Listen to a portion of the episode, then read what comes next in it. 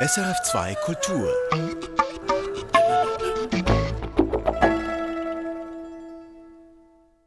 Wofür fehlt uns die Zeit? Wer hat Zeit und Geld ins Theater zu gehen und warum gilt der 8-Stunden-Arbeitstag als selbstverständlich als Norm? Journalistin Theresa Bücker hat darüber ein Buch geschrieben mit dem Titel Alle Zeit, eine Frage von Macht und Freiheit. Ihre These, Zeit sei die zentrale Ressource unserer Gesellschaft, aber sie sei ungerecht verteilt. Und damit wird Zeit eine Frage von Macht, Freiheit und Gerechtigkeit.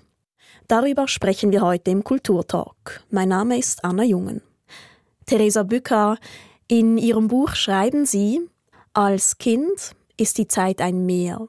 Später werde sie zu einer Badewanne, in die wir kaum hineinpassen. Wann wurde bei Ihnen die Zeit von einem Meer zu einer Badewanne? Das ist tatsächlich erst mit dem Studium passiert, als der Alltag sehr unterschiedliche Anforderungen hatte. Von Studieren in einer neuen Stadt ankommen, nebenher noch arbeiten und Geld verdienen. Die Phase meiner Kindheit und Jugend war eigentlich von einem Zeit Überfluss geprägt, was auch nicht für alle Kinder und Jugendlichen so ist. Aber in der Zeitsoziologie kann man feststellen, dass eben wie wir Zeit wahrnehmen, auch ein Entwicklungsprozess ist, der familiär und von Schulen eben auch gesteuert wird und es eine Art Disziplinierungsmaßnahme ist, Kinder nach der Uhr zu erziehen. Und es gibt Zeitsoziologen, die sagen, in dem Moment, wo Kinder und Jugendliche Zeitmangel spüren können, kommen sie in der Zeitwahrnehmung Erwachsenen gleich. Also Zeitmangel spüren zu können, Zeitstress ist ein Kennzeichen des Erwachsenenalters. Es gibt ja die Ausdrücke, alles unter einen Hut bekommen, seine Zeit im Griff haben. Und das gilt ja auch als vorbildlich. Haben Sie manchmal auch den guten Tipp gehört, Ihre Zeit einfach besser zu managen? Ich glaube, den hat fast jede Person schon mal gehört. Ähm, gerade wenn man berufstätig ist und wenn Familie dann hinzukommt, noch einmal mehr. Und es gibt sicherlich auch Techniken, die helfen und Sachen, die man lernen kann. Aber daneben gibt es eben eine tatsächliche Zeitarmut oder eine zeitliche Überlastung, die mit solchen Techniken und Tipps nicht in den Griff bekommen werden kann. Und ich glaube, das ist ganz wichtig, sich zu vergegenwärtigen, dass die Zeit tatsächlich im Alltag auch nicht reichen kann, dass es zu viele Aufgaben gibt, die zeitlich einfach nicht in einen Tag, nicht in eine Woche passen und das ein gesellschaftlich verbreitetes Phänomen ist und eben keine Frage von, wie kann ich meine Zeit besser managen, sondern die gesellschaftlichen Strukturen, äh, die wir haben, tatsächlich zu einer Zeitarmut bei ganz vielen Menschen führen. Sie sagen, die empfundene Zeitnot ist eben kein persönliches Problem, sondern ein gesellschaftliches. Und dass die Zeit knapp ist, ist wohl die Erfahrung vieler Menschen. Andererseits zeigt die Zeitbudgetforschung, dass die Menge an freier Zeit, über die Menschen im arbeitsfähigen Alter verfügen, in den letzten Jahrzehnten stetig gewachsen ist. Der Zeitwohlstand hat also zugenommen. Genau, das zeigt die Zeitforschung tatsächlich und das ist erstmal ähm, ein paradoxes Ergebnis. In Deutschland hat die Zeitbudgetforschung beispielsweise gezeigt, dass der Mittelwert für Freizeit pro Tag bei fünf bis sechs Stunden liegt. Das ist aber eben ein Wert, der sich aus der gesamten Woche ergibt. Das heißt, die meiste freie Zeit haben wir am Wochenende. Die zahlt also auf die Wochentage ein. Wenn man dann bei berufstätigen Menschen guckt, sind das manchmal nur ein bis zwei äh, Stunden Freizeit pro Tag. Und man darf nicht den Fehler machen, diese Zeitbudgetangaben mit purer Freizeit zu verwechseln. Also dass es freie Zeit ist, mit der ich machen kann, was ich will, weil die, die unterschiedlichen Tätigkeiten und Erlebnisse, die in diese Freizeitmessung reinfallen, das sind tatsächlich auch Tätigkeiten, die als fremdbestimmt erlebt werden. Zum Beispiel? Also zum Beispiel, wenn Eltern mit ihren Kindern zu Hause zusammen sind und ihnen vorlesen oder mit ihnen spielen, das kann eben in diesen Erhebungen als Freizeit auftauchen. Da wird nicht unterschieden, habe ich Freizeit für mich allein. Das heißt, wir haben in diesen Budgetmessungen unterschiedliche Qualitäten von freier Zeit. Das können diese rein numerischen Erhebungen eben nicht zeigen. Wie erlebe ich eigentlich diese Freizeit? Wie stark ist sie fragmentiert durch digitale Medien und unsere Techniken, wie wir mit beispielsweise Smartphones interagieren, dass wir unsere freie Zeit darüber auch sehr oft unterbrechen. Also äh, Studien zufolge nehmen wir das Handy tatsächlich alle paar Minuten in die Hand und registrieren das gar nicht mehr. Und das kann eben dazu führen, dass die Zeit sich unerholsam anfühlt oder dass wir beispielsweise am Abend die freie Zeit immer und immer wieder unterbrechen, indem wir noch schnell eine berufliche E-Mail beantworten. Das heißt, die freie Zeit ist löchrig und wird dann eben nicht mehr als wohltuende freie Zeit erlebt. Sie schreiben aber auch, die Erfahrung von Zeitnot, die unterscheide sich, je nachdem, wie begütert jemand ist, aus welcher Schicht man kommt und Sie schreiben, besonders Menschen aus hohen sozioökonomischen Schichten verspüren Zeitdruck. Warum? Genau, das war ein ganz interessanter Befund, der mich selber überrascht hat, weil man könnte ja davon ausgehen, dass Menschen mit hohem Einkommen in der Lage sind, sich freie Zeiten anders zu schaffen als Menschen mit weniger Geld, entweder indem sie Haushaltstätigkeiten an andere abgeben. Genau, weil das ist ja nicht die Gruppe von privilegierten Menschen, die sich eigentlich Zeit von Dritten kaufen können, sich zum Beispiel eine Putzkraft einstellen oder Essen liefern lassen. Genau. Man hat aber in den, äh, den ökonomisch sehr gut gestellten Schichten auch feststellen können, dass diese Menschen dazu neigen, ihre Zeit besonders dicht zu füllen.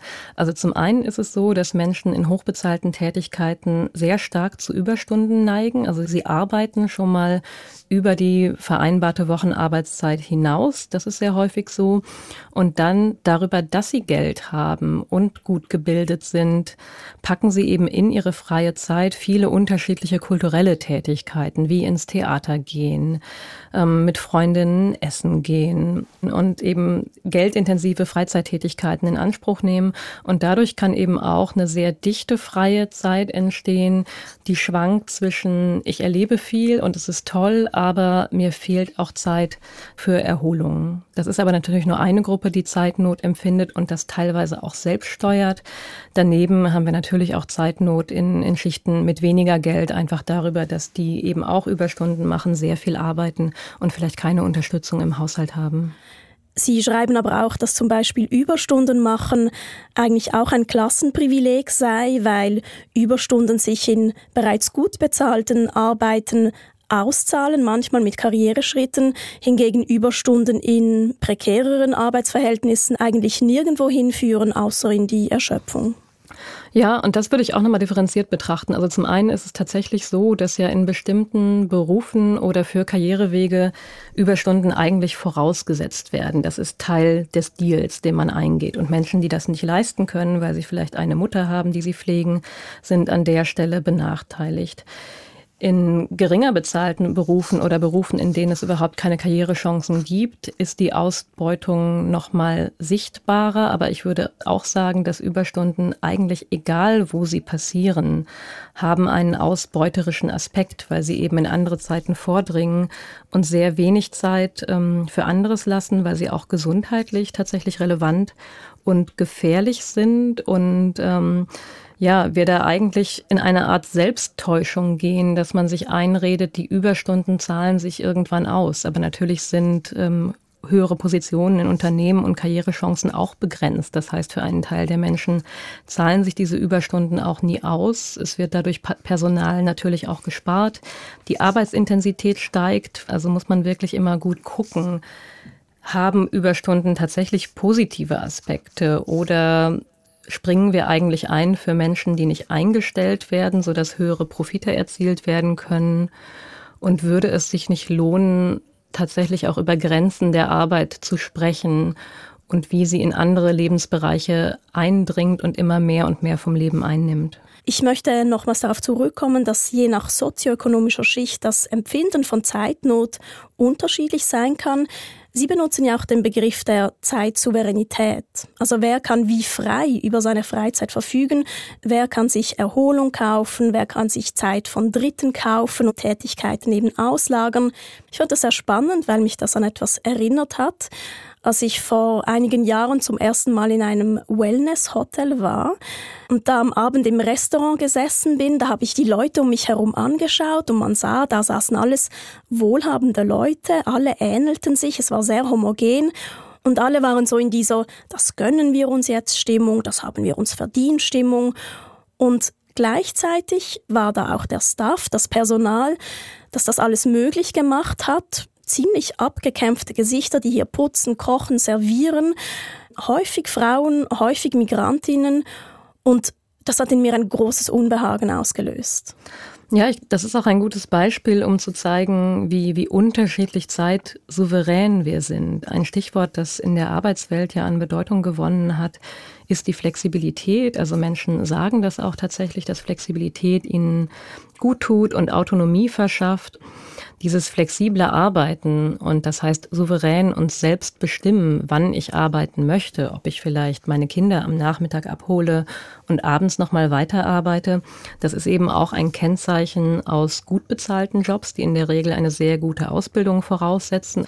Und das ist in ganz vielen Berufsgruppen ja so gar nicht möglich. Und da ist natürlich die Frage, wie schafft man hier eigentlich einen Abgleich und wie schafft man Gerechtigkeit, weil sich für diese Menschen das Versprechen ja nicht einlöst. Die Arbeit wird flexibler.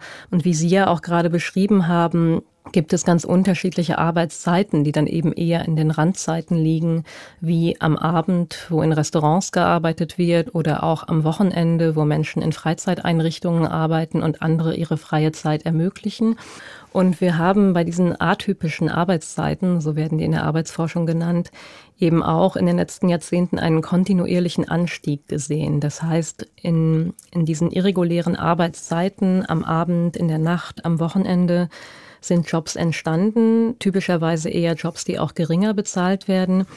Und was dann passiert, ist, dass es soziale Zeiten auseinanderreißt, weil um Zeit mit anderen Menschen zu verbringen, mit der Familie, mit Freundinnen, müssen wir natürlich gemeinsame Zeiten haben. Deswegen haben die sogenannten Freizeitinstitutionen wie das Wochenende einfach auch einen gesellschaftlichen Wert. Und je mehr Arbeitsplätze eben in atypischen Zeitbereichen entstehen, desto schwieriger wird es für diese Menschen eben mit ihren sozialen Kontakten beisammen zu sein. Und das halte ich für eine klare Benachteiligung, wenn eben auch das soziale Umfeld fragiler wird, weil mehr Menschen in Schichtarbeit sind. Ihre These ist es ja auch, dass eben Zeitfragen Gerechtigkeitsfragen sind und Sie schreiben, die Entwicklung des Arbeitsmarktes verursacht Zeitnot für die einen und Geldnot für die anderen und für diejenigen, die sich mit mehreren Jobs über Wasser halten, sogar beides. Ja, schauen wir uns diesen Arbeitsmarkt mal genauer an. Heute gilt der 8-Stunden-Arbeitstag, die circa 40 Stunden Arbeitswoche als Norm. Und das war ja eine große Errungenschaft der Arbeiter-Arbeiterinnen-Bewegung. Noch Anfangs 20. Jahrhundert waren 15 Stunden Arbeitstage für Fabrikarbeiterinnen normal. Dieser 8-Stunden-Arbeitstag, wie wir ihn heute kennen, das ist doch ein großer Fortschritt. Das ist ein riesiger Fortschritt gewesen. Interessant dabei finde ich aber, wenn wir über gesellschaftlichen Fortschritt sprechen, dass der Acht-Stunden-Tag in Deutschland beispielsweise ist über 100 Jahre alt und seither haben wir keine signifikante Arbeitszeitverringerung mehr gesehen. Und ich finde, da muss man einfach kritisch fragen, wenn etwas 100 Jahre alt ist, ist es dann tatsächlich noch eine Errungenschaft? Und warum haben wir da keine Fortschritte gemacht? Warum arbeiten wir nicht weniger, wenn zeitgleich die wirtschaftliche Produktivität in allen Bereichen massiv gestiegen ist und in, wir in der gleichen Arbeitszeit viel mehr Wert schöpfen, viel mehr produzieren können? Warum wird das nicht an die Menschen als Freiheitsgewinn auch zurückgegeben? Weil das war ja der zentrale Aspekt von der Arbeiterbewegung und ist es bis heute dass eben die ArbeiterInnen mehr Freiheit, mehr Zeit für sich, mehr Zeit für Erholung haben wollten und die 40-Stunden-Marke, die eben deutlich überschritten wird, also in Deutschland liegt die durchschnittliche Arbeitszeit in Vollzeitstellen darüber, die geht eben in einen gesundheitsgefährdenden Bereich auch rein. Das finde ich, muss man immer wieder klar herausstellen, dass man abwägt zwischen, was ist eigentlich wirtschaftlich notwendig und wo haben diese Arbeitszeiten einfach auch gesellschaftliche Folgeschäden, die natürlich auch kosten, weil Arbeit, die krank macht, Arbeit, die dazu führt, dass ich vielleicht das gesetzliche Renteneintrittsalter überhaupt nicht erreiche. Das sind ja Kosten, die die Gesellschaft trägt, etwa über die Krankenkassen oder auch über Frühverrentung. Das heißt, eine Arbeitswelt, die uns schadet, die bezahlen wir eben auch mit den Steuern, die wir einzahlen, während die Gewinne, die Unternehmen machen, eher einem kleinen Kreis von Personen zugutekommt. Spannend fand ich in dem Zusammenhang den Hinweis auf einen der einflussreichsten Ökonomen bis in die Gegenwart, den Briten John Maynard Keynes. 1930 schreibt er einen Essay mit dem Titel Die ökonomischen Möglichkeiten für unsere Enkelkinder.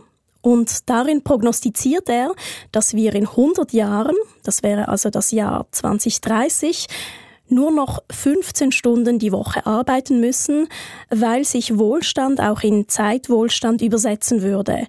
Was ist schiefgelaufen?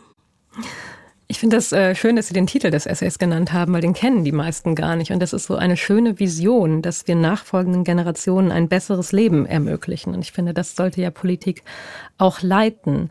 Ähm, ich denke, wir sind noch nicht bei diesen 15 Stunden, eben weil Gerechtigkeitsfragen nicht gelöst worden sind oder nicht gelöst werden wollten, weil wir eben in Klassengesellschaften leben, die ausbeuterische Tendenzen haben und eben viele Menschen nicht denken, alle Menschen sind gleich und haben gleiche Rechte, sondern bis heute sich die Haltung hält, man hat den Anspruch auf billige Dienstleistungen, die einem das Leben leichter machen und sich bis heute die Haltung hält, es gibt Menschen, die sind für niedrige Arbeiten zuständig und andere haben das Anrecht, das Leben zu genießen. Also das ist eine ganz klare Frage von von einem Menschenbild auch. Und was möchte ich mit Politik erreichen? Möchte ich die Lebensqualität für alle Menschen erhöhen oder bleibe ich in dem Klassendenken verhaften und finde es völlig in Ordnung, dass Menschen in schlecht bezahlten, prekären Jobs arbeiten und, und meine Wohnung putzen, aber nicht selber davon leben können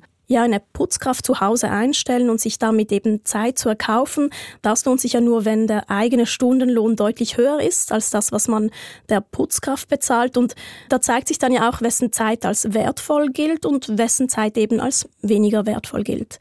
Ich möchte nochmals auf den Acht-Stunden-Tag zurückkommen.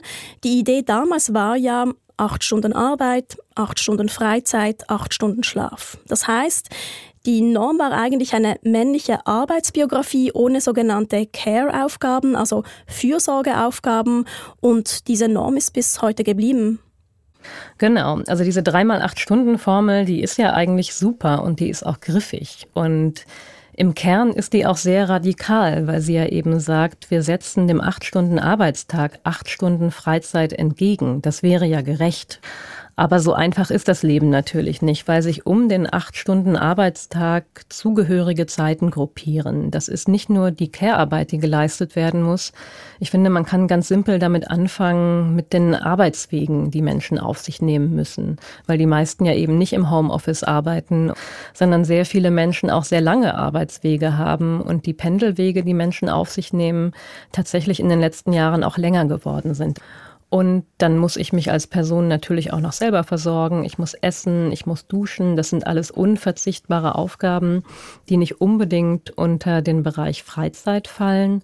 Und dann eben der ganz große Bereich Care-Arbeit. Also in den Arbeiterbewegungen sind natürlich auch immer Frauen gewesen, aber sie hat eben nicht thematisiert, was feministische Bewegungen dann nachgeholt haben, dass all das, was zu Hause passiert, eben das Wiederherstellen für die Arbeit, das Heranwachsen der nächsten Generationen, dass das auch einen Arbeitscharakter hat und dass für Menschen, die diese Arbeit zu Hause machen müssen, entweder mehr Arbeit ist zu einem Acht-Stunden-Tag noch hinzu oder eben unbezahlte Arbeit, die überhaupt nicht gesehen wird und die auch nicht zur sozialen Sicherung beiträgt.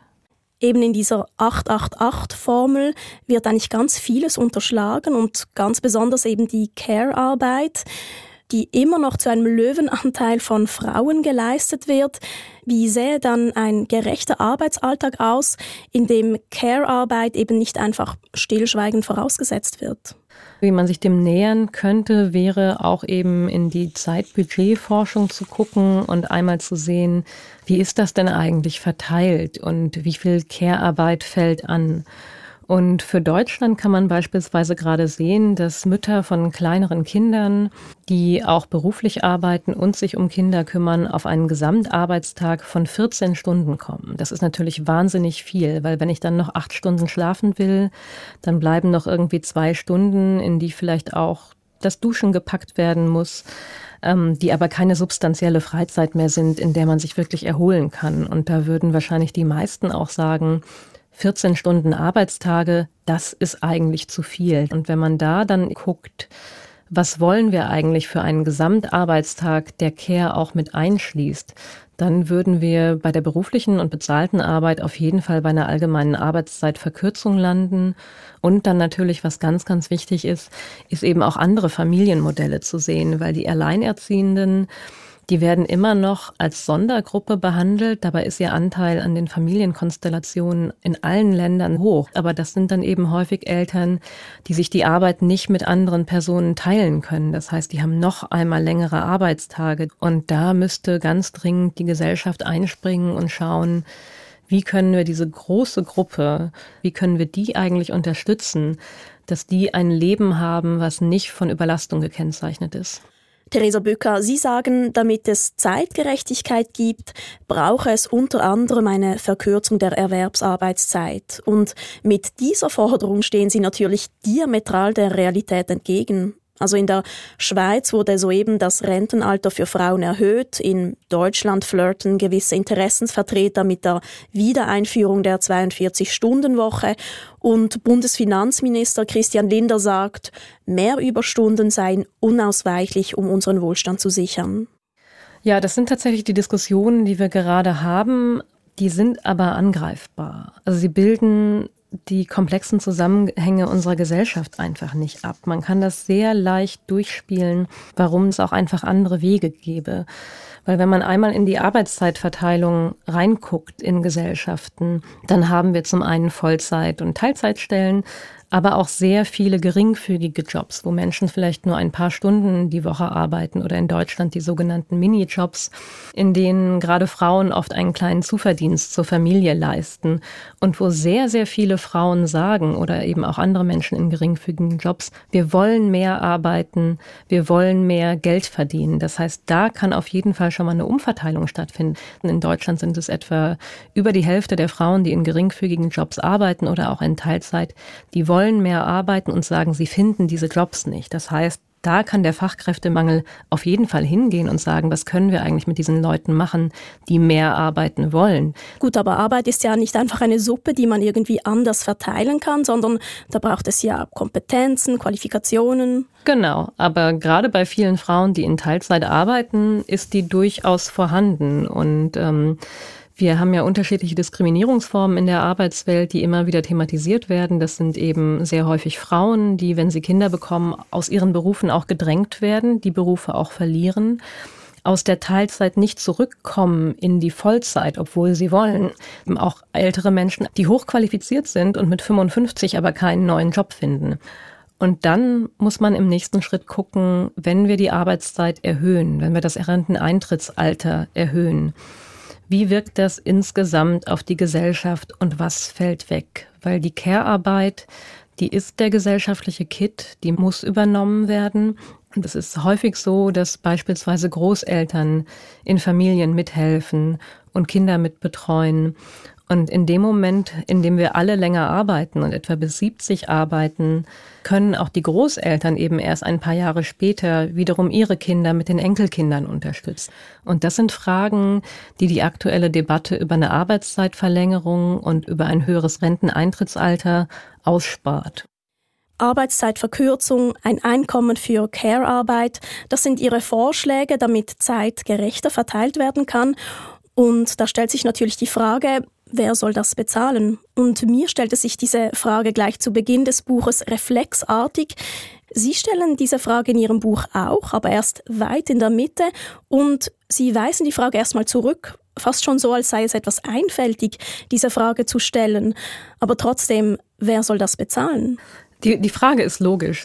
Und das hängt damit zusammen, eben wie wir über Arbeit denken und dass wir die Arbeit, die eine Gesellschaft leisten muss, in bezahlte und unbezahlte Arbeit trennen und das von vielen als unveränderlich wahrgenommen wird. Und ich finde, da ist es nochmal ganz wichtig zu schauen, welche systemrelevanten Arbeiten müssen wir tatsächlich auch finanzieren? In der Schweiz gibt es eine starke Bewegung, die sich nennt Wirtschaft ist Care, die eben zeigt, die ganze Arbeit, die vor der Arbeit geleistet wird, die ist ja notwendig. Also eine Wirtschaft, die neue Arbeitskräfte braucht, die ist darauf angewiesen, dass Menschen weiter Kinder bekommen und dass diese Kinder morgens in die Schule gehen und dass sie Essen bekommen. Das heißt, das sind alles Tätigkeiten, die gehören zur Wirtschaft dazu. Und da brauchen wir neue wirtschaftliche Theorien, die diese Arbeiten, die eben Teil der Wirtschaft sind, abbilden und dann dementsprechend auch entlohnen, weil es ist eine ökonomische Ungerechtigkeit einfach auch, dass diese unbezahlte Arbeit vorausgesetzt wird und insbesondere Frauen ausbeutet und von einer Erwerbstätigkeit abhält. Das ist aus meiner Sicht einfach Geld und Lohn, der Frauen vorenthalten wird und der dann den Menschen gezahlt wird, die sich eben von diesen Care-Arbeiten freistellen lassen, die sich weigern, sich daran zu beteiligen. Und das ist eine Frage von Macht. Ich bin auf Care-Arbeit angewiesen, ich weigere mich, sie zu machen und ich kann aber nur ein Gehalt erwirtschaften, weil es andere unbezahlt tun. Sie plädieren also für einen radikalen Perspektivenwechsel, dass man die Wirtschaftstheorien auf den Boden der Realität zurückholt, eben ganz im Sinne von feministischen ökonomischen Theorien der sogenannten Care-Ökonomie und in ihrem Buch Theresa Bücker fordern sie eine radikale Abkehr der heutigen Zeitkultur, die sich eben praktisch nur um die Erwerbsarbeitszeit herumstrukturiere und alles in den Dienst des Wirtschaftswachstums stelle. Sie wollen Zeitgerechtigkeit, eine Politik der Zeitkultur, die andere Bedürfnisse in den Mittelpunkt stellt, völlig utopisch, könnte man sagen. Und sie nehmen es vorweg, dass dieses Denken als utopisch belächelt werde, sei ein Abwehrreflex. Wie meinen Sie das? In politischen Debatten ist es so, dass gesellschaftliche Veränderungsideen immer dann als Utopie benannt werden, wenn man sie abwerten und delegitimieren will, weil hinter der Utopie versteckt sich immer, das ist überhaupt nicht möglich. Diejenigen, die diese Ideen vortragen, die sind realitätsfern, die spinnen irgendwie, so das steckt dahinter. Und da würde ich dann gegensteuern und zum einen mal auf die Funktion von Utopien gucken, weil Utopien entspringen immer ihrer Zeit. Utopien, die verweisen auf ganz reale Probleme in der Gegenwart, die da sind. Das sind nicht irgendwelche Gedankengebilde, die nichts mit der aktuellen Zeit zu tun haben, sondern sie erzählen etwas über die Gegenwart. Und Utopien sind eben ein Weg zu einer Veränderung. Also ich würde eine Utopie nie deuten als etwas Fixes, wo gesagt wird, genau so muss es werden und dann ist es perfekt. Das ist nicht meine Vorstellung von Politik, weil ich eben auch finde, das muss ein demokratischer Prozess sein. Aber dass so viele Menschen Zeitnot wahrnehmen, das ist ein wichtiger politischer Indikator, sich damit zu beschäftigen und gesellschaftliche Entwicklung voranzutreiben. Die Utopie also als politischen Kompass, wohin es gehen könnte. Theresa Bücker, am Ende dieses Buches schreiben Sie, um Zeit politisch zu verstehen und darum zu kämpfen, muss man verstehen, dass die Zeit uns gehöre. Und dafür zitieren Sie Selma James, eine amerikanische Schriftstellerin und Feministin, die sagt, Zeit ist zufälligerweise unser Leben. Das ist poetisch. Was ist politisch daran? Politisch daran ist, dass wir uns vergegenwärtigen, dass eben Zeit die zentrale Ressource ist, mit der wir unser Leben gestalten können. Und wenn ich das meiste meiner Zeit weggebe und fremdbestimmen lasse und auch gar nicht hinterfrage, wofür will ich meine Zeit eigentlich nutzen, dann hat man ein fremdbestimmtes und auch entpolitisiertes Leben, weil wir uns so daran gewöhnt haben, dass es so ist und dass es unveränderlich ist. Und da würde ich mir wieder mehr Reflexion und mehr Träumen und Mut wünschen zu fragen, ja, Zeit gehört mir, was kann ich eigentlich alles damit machen und müssen die gesellschaftlichen Strukturen, wie sie gerade sind, eigentlich so bleiben und wie möchten wir eigentlich leben, was erwarten wir, dass Politik für uns ermöglicht. Theresa Bücker, vielen Dank für das Gespräch. Am Mikrofon verabschiedet sich Anna Jungen. Erfahren Sie mehr über unsere Sendungen auf unserer Homepage srf.ch-kultur.